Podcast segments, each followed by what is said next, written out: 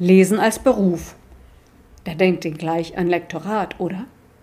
Lektorin ist unser heutiger Gast zwar auch, aber in erster Linie ist sie Literaturkritikerin, bekannt aus Deutschlandfunk, SRF und diversen Tageszeitungen. Sie ist daneben im Kamper Verlag auch Autorin von Gesprächsbänden mit Schriftstellern. Vor zwei Jahren mit Peter Bixel und gerade ist der Band Ein geträumtes Leben mit Alberto Manguel erschienen. Sie hat also einen professionell kritischen, aber wie ich finde, nicht abgehobenen Blick auf Bücher. Und deshalb freue ich mich sehr, dass wir Sie heute im Podcast haben. Siglinde Geisel. Herzlich willkommen, Frau Geisel. Ja, guten Tag. Mein Name ist Esther Debrus und da ist noch. Wie immer Dorothea Winterling. Also wie fast immer.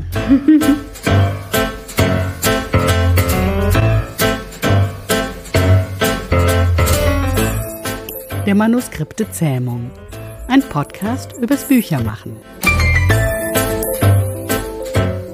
Mit Jana Thiem, Esther Debus, Dorothea Winterling und Gästen. Frau Geisel, Sie arbeiten als Journalistin für das klassische Feuilleton. Sie haben aber auch vor einigen Jahren ein Online-Literaturmagazin namens Tell gegründet. Eine spezielle Form des Literaturblogs. Offenheit und Subjektivität eines Blogs mit Seriosität und Anspruch der klassischen Literaturkritik. Habe ich das richtig zusammengefasst? Oder was sind die Ziele von Tell? Ja, damit äh, bin ich völlig einverstanden. Also grundsätzlich ist Tell ein Medium des Dialogs. Ich bin der Meinung, jeder Kopf liest anders und ähm, mich interessieren einfach auch die Lektüren der anderen. Es war also das eine, dass ich einen Dialog ähm, anfangen wollte. Das andere war, dass ich in der Literaturkritik mich immer ärgere, wenn die Stilkritik zu kurz kommt. Also wir lesen ständig diese nacherzählenden Zusammenfassungen von Romanen. Das interessiert mich überhaupt nicht. Und die Frage, was ist denn das Besondere an der Sprache oder an der Machart des Romans, das kommt mir häufig zu mhm. kurz. Und in dem Sinn ist Tell, da legen wir eben auch Wert auf die Stilkritik. Okay. Was mir aufgefallen ist, die letzten Artikel befassen sich mit der großen Literatur. Klassiker wie Proust, Kafka, Handke. Okay, wir haben Proust ja und da liegt es auf der Hand, aber im Untertitel von Tell heißt es ein Magazin für Literatur und Zeitgenossenschaft. Da hat mich jetzt interessiert, welche Rolle spielen die Klassiker? Wozu sollen wir uns heute außerhalb der Schulliteratur damit beschäftigen, wie zum Beispiel Kafka geschrieben hat? Da gibt es einfach einen Grund, weil Klassiker sind gute Literatur. Also es gibt ja keine Jury, die wirklich bestimmen kann, was aus unserer Gegenwartsliteratur überdauern wird. Das ist ein ganz mhm. großes Rätsel. Also Marina Zvetajewa hat mal so schön gesagt, Kritik, das absolute Gehör für Zukunft. Und es ist also nur die Zeit, die letzten Endes wirklich urteilen kann, was wird ähm, unsere eigene Epoche überleben. Und so Sachen wie Kafka und Proust und so weiter haben diesen Test eben bestanden. Und das heißt auch, wenn ich jetzt als Literaturkritikerin meine Maßstäbe schärfen möchte, wirklich wissen möchte, wie gut kann gute Literatur sein, dann muss ich die Klassiker in mir lebendig erhalten. Sonst bin ich, ähm, ja, spiele ich nur noch in meiner eigenen Epoche mhm. mit. Das leuchtet mir ein. Sie befassen sich ja in einem Artikel auf Tell mit dem Begriff der Tiefe. Also was nicht so einfach zu fassen ist, und das sagen Sie auch, also diese Unterscheidung tief und seicht, spielt da nicht eine Wertung mit, die verletzend sein kann, sowohl für die Schreibenden als auch für die Lesenden? Also provokant, warum sollte ein Autor, eine Autorin sich um Tiefe bemühen? Ja, also verletzend ist es überhaupt nicht gemeint, diese Unterscheidung. Also ich meine, ich lese manchmal auch gerne was Seichtes. Das äh, tut mir überhaupt nicht weh, wenn mir dann jemand sagt, ja, dieser Krimi war jetzt aber ein bisschen mhm. seicht. Es geht mir nur darum, dass man unterscheiden kann, dass man also sich bewusst ist, in welchem Feld bewege ich mich. Das ist das eine. Und das andere ist schon, dass ich den Anspruch an Literatur habe, dass es etwas ist, was mich auch nähren kann. Und äh, Gustave Flaubert hat mal so schön gesagt, es gibt äh, Bücher, die liest man und es ist wie wenn ein, man ein Glas Wasser trinkt. Es läuft einfach durch den Körper raus und man ist nachher noch der gleiche Mensch wie zuvor. Und das, ähm, ja, da finde ich, ähm, man kann diese Literatur gerne lesen. Ich habe überhaupt nichts dagegen, aber ich möchte auch wissen, ähm, manchmal hat man ja das Bedürfnis nach etwas, was uns wirklich eben existenziell mhm. berührt, was mich in meinen innersten Fragen, ähm, ja, wo ich in einen Dialog mit der Literatur komme. Und da finde ich das schon sehr wichtig, dass man das, äh, das Tiefe ist da auf jeden Fall ein Begriff. Ne? Oft wird ja dann von Komplexität gesprochen, aber das ist nicht das, was ich meine, weil es gibt sehr komplexe Dinge, die haben überhaupt keine Tiefe und es gibt ganz tiefe Erkenntnisse, die sind nicht mhm. komplex. Kann ich nachvollziehen. Ich glaube, jede, jeder von uns hat so Bücher, die uns berührt haben. Mhm. Ja, eben. Und ich meine, das ist ja etwas, man kann ja auch nicht nur Kafka lesen. Also das wäre natürlich auch die Höchststrafe, wenn man jetzt äh, den ganzen Tag Kafka liest. Es gibt ja auch zum Beispiel die ähm, äh, das, äh, Leute, die dann sagen, oder man liest es auch oft in Kritiken, ja, das habe ich gern gelesen. Und das ist ein ganz seltsames, ähm, eine seltsame Aussage, denn bei Kafka oder auch Beckett oder manchmal auch Shakespeare oder so würde ich jetzt nicht sagen, oh, das habe ich gern gelesen das ist eine Nummer zu klein. Das sind schon auch erschütternde Dinge und Literatur, die wirklich Tiefe hat, ist auch immer eine Konfrontation. Also die fordert mich als Leser auch heraus. Da muss ich auch mitarbeiten. Also ich bin, da, da ist das Lesen auch eben ein kreativer Akt und das ist etwas, was man auch aushalten muss, hat Peter von Matt mal gesagt. Also man muss sich dem auch stellen. Und eben ab und zu brauchen wir auch eine Zerstreuung. Und da ist, also ich liebe gut gemachte Unterhaltungsliteratur, habe ich überhaupt nichts dagegen. Mhm. Um nochmal die Kritik zu kommen. Es gibt zwei Rubriken auf Tell. Einmal, einmal Satz für Satz und die Seite 99 da nehmen sie die Bücher, die Texte richtig auseinander. Also mit Rotstift, Kringeln, Randbemerkungen. Und da denke ich mir als Autorin, oh, oh weh, ähm, was, was steckt dahinter? Ist es hauptsächlich zu zeigen, wie richtige Literaturkritik geht oder auch äh, zu zeigen, zum Beispiel, was ich daraus lernen könnte? Naja, das sind zwei verschiedene Rubriken. Also Satz für Satz war mal die Idee, ich möchte Kriterien formulieren. Eben zum Beispiel, da kommt das Kriterium der Tiefe oder auch Genauigkeit war ein anderes Kriterium.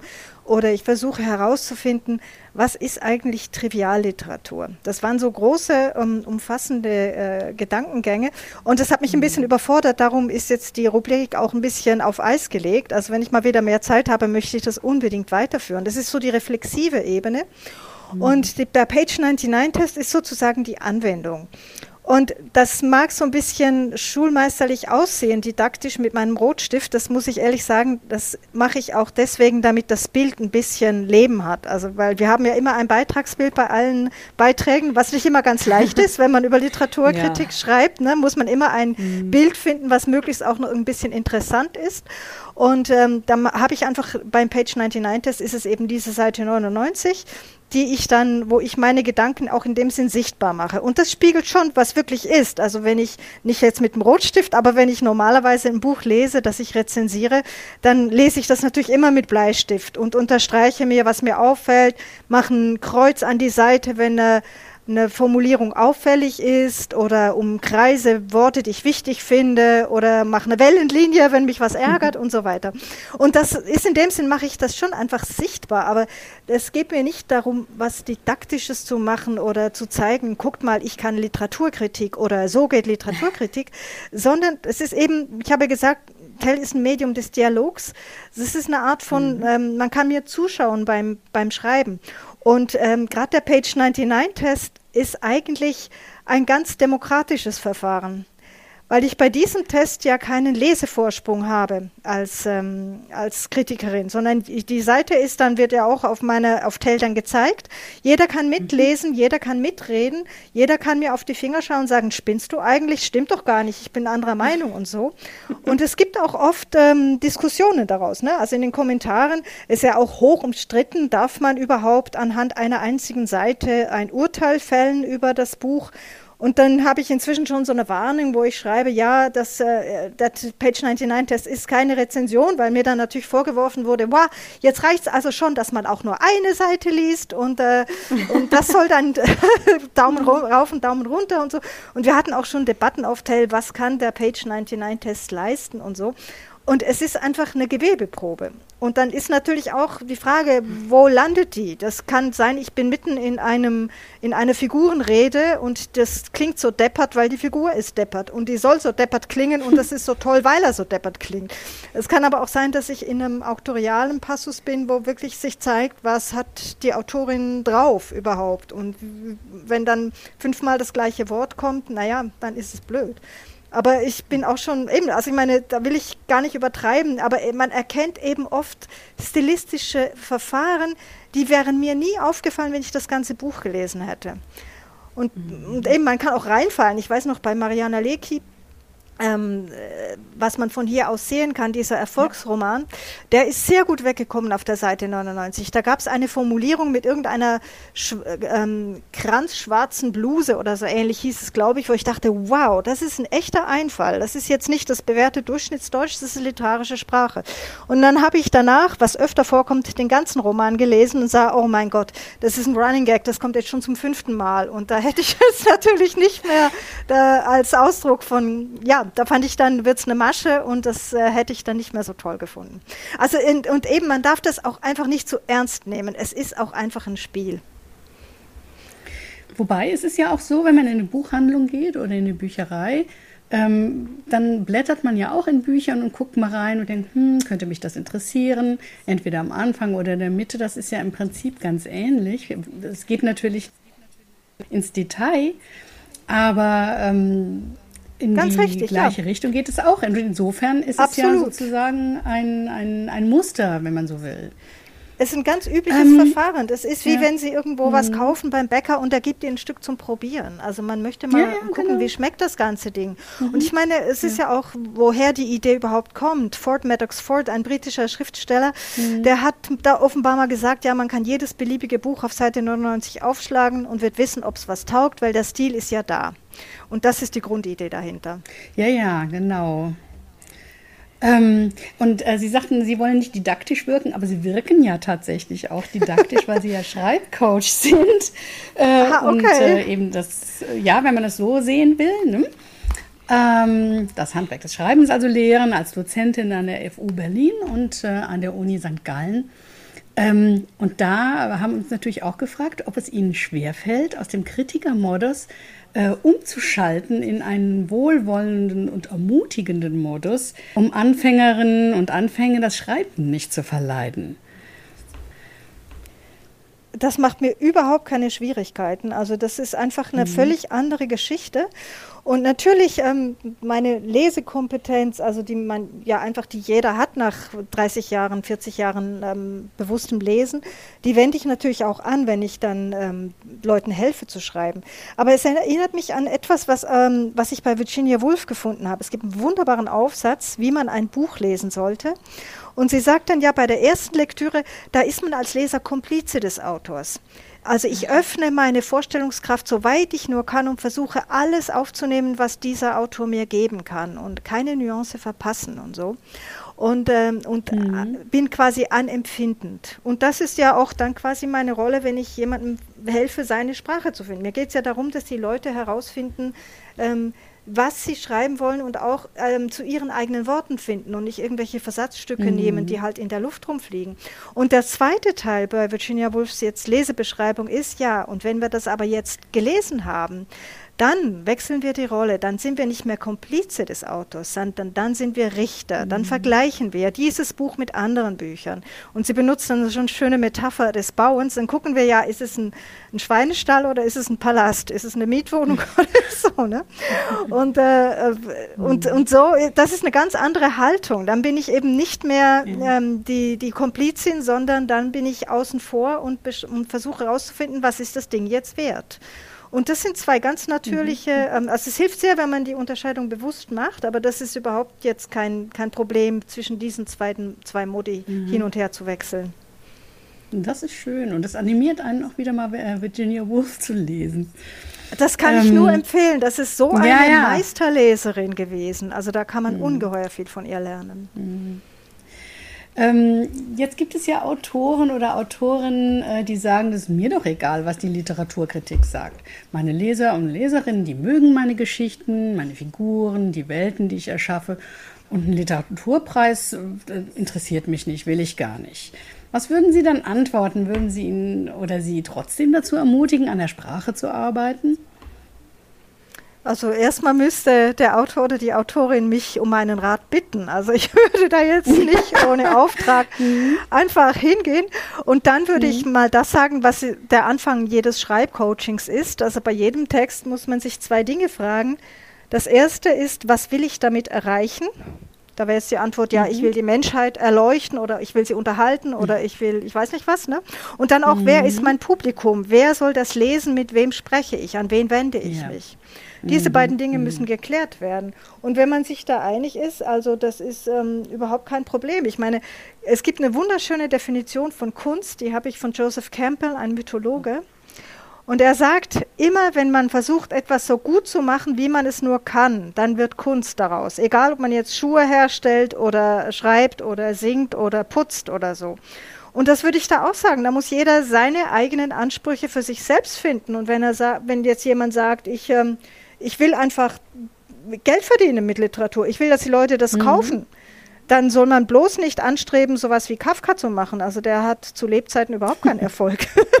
ja, und, und, eben die große Literatur wird ja immer mit Verspätung erst wahrgenommen und erkannt. Also das mhm. ist dann wirklich, das ist die, aber da ist jeder Autor wirklich autonom. Und ich meine, Autor ist ja so schön, das Wort ist ja verwandt mit Autorität.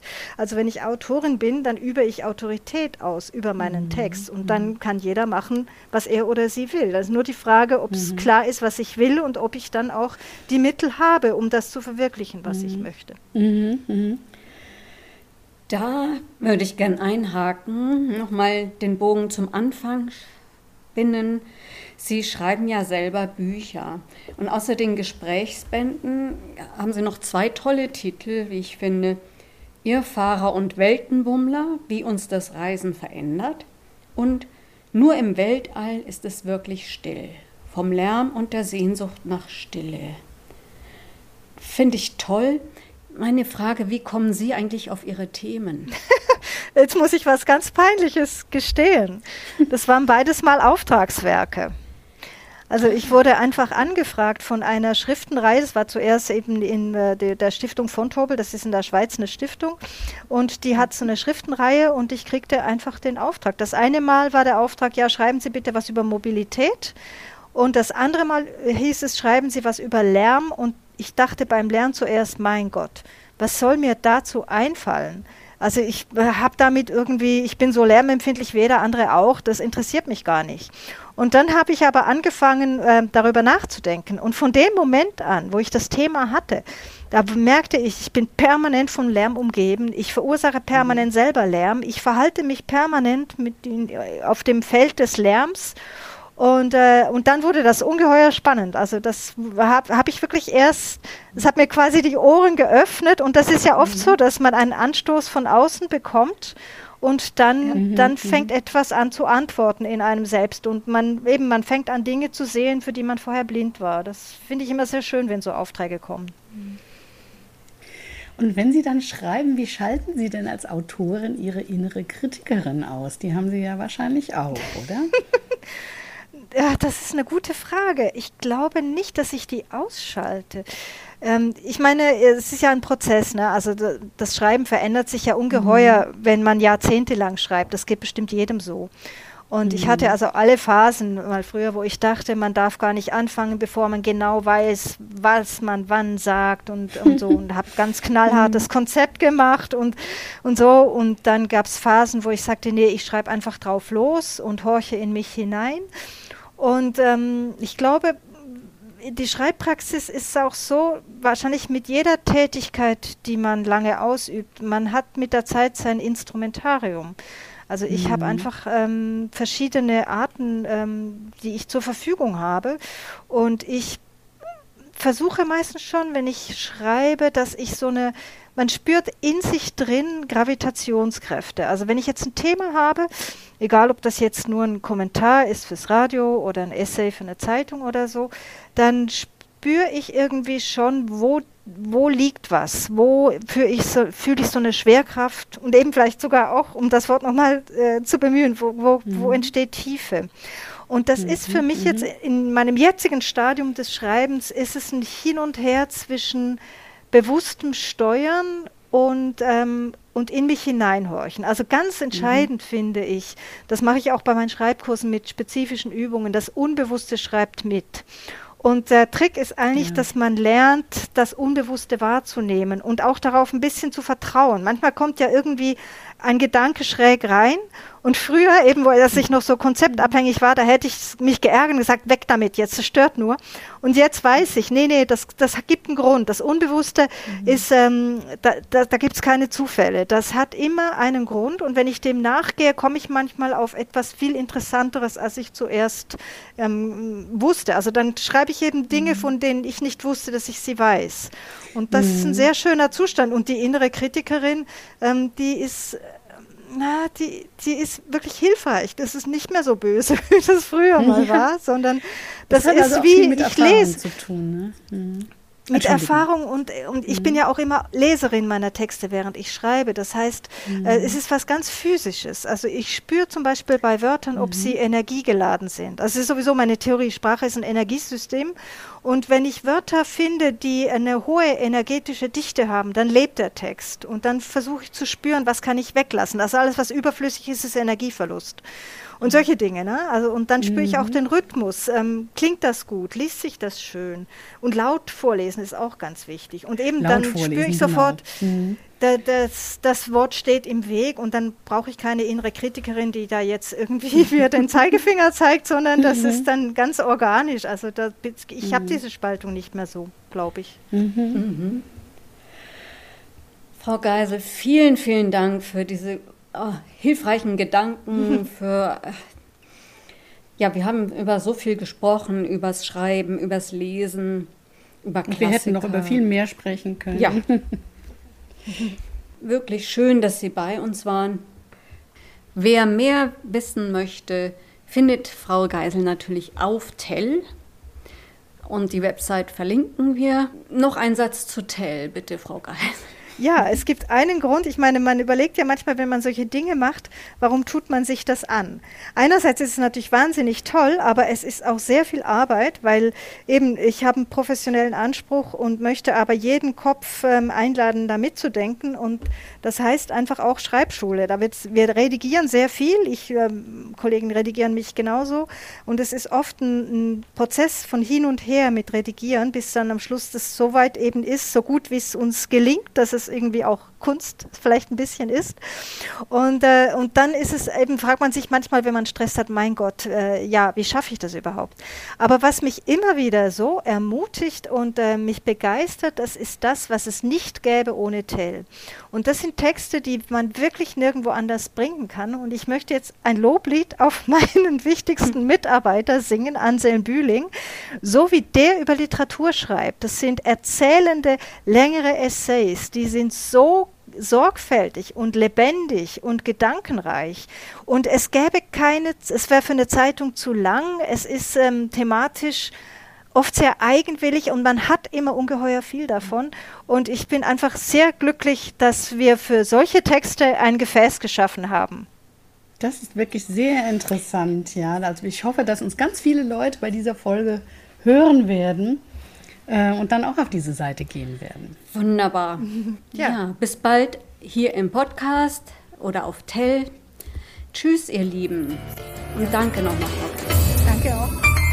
Ja, auch mir. Herzlichen Dank.